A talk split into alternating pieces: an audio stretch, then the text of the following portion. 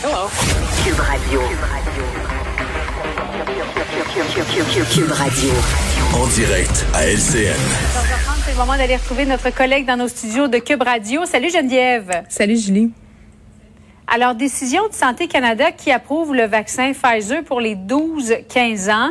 Euh, ça devrait être une question de temps avant que Québec euh, approuve de même ce vaccin pour les plus jeunes. Euh, qu'en penses-tu de, de, ton côté? Toi qui as une grande fille, hein? Quel âge a-t-elle? Elle a 14 ans. Écoute, on attend ça, ah! là. On fait presque des X sur notre calendrier parce ah que, ben, pour plein de raisons, là. Puis la première, elle est pratico-pratique. On le sait, les écoles secondaires sont un vecteur de contagion. C'est difficile pour toutes sortes de raisons, là, de respecter les mesures sanitaires à l'intérieur même des établissements. Souvent, les lieux physiquement ne le permettent pas.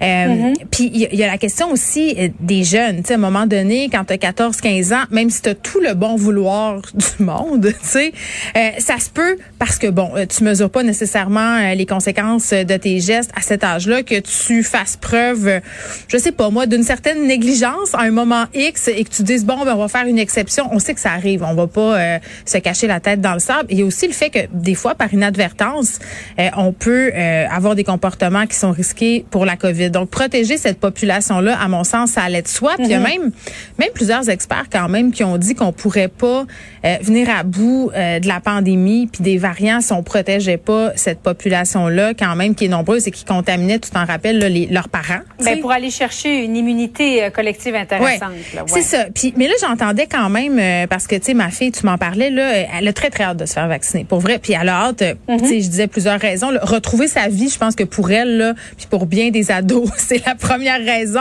Euh, ils sont tannés, ils veulent se voir, ils trouvent ça long. Euh, mais il y avait quand même une petite peur.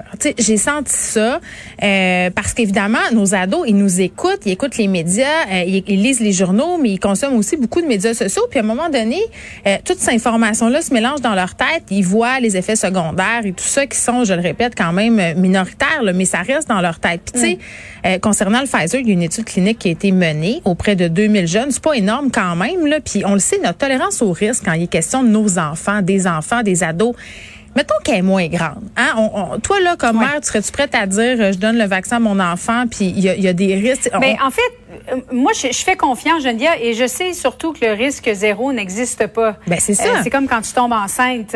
mon conjoint, il demandait toujours à notre médecin, oui, mais donc ça veut dire que tout est beau, les tests sont, sont corrects. Ben non, ça veut pas dire ça. Mais c'est parce qu'on veut se faire dire ça. Ça n'existe pas le risque zéro. Oui, ben oui mais c'est ça, ça n'existe pas. On veut cette assurance-là. Elle n'existe pas en médecine. Qu'est-ce que tu veux? C'est le même.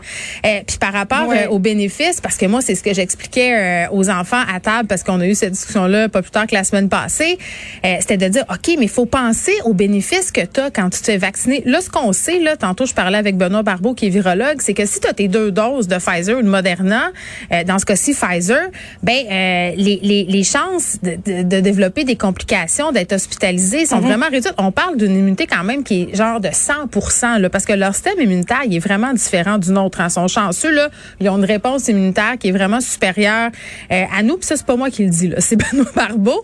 Euh, donc voilà, il faut, il faut garder ça en tête, puis il faut en parler euh, aussi avec nos ados qui peuvent avoir vu parfois un peu de désinformation, surtout sur TikTok. il y a des influenceurs en ce moment qui ont des discours qui apportent des bémols sur les vaccins. Puis tu sais, ils veulent pas mal faire, mais ça reste dans la tête. Puis après ça, les enfants ont peur.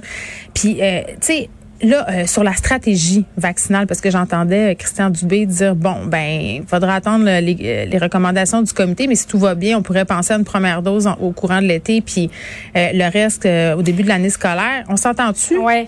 On veut pas reconnaître une année comme on a vécu l'année passée. Non, mais c'est ça, justement. Puisque tu en parles, Geneviève, on a fait tout à l'heure en entrevue le docteur Brousseau, euh, médecin conseil à l'INSPQ. Et il fait partie aussi du comité euh, sur l'immunisation au mhm. Québec. Là. Et je lui disais, bon, ben si Santé Canada l'a approuvé Pfizer 12-15 ans, ça pourrait prendre combien de temps?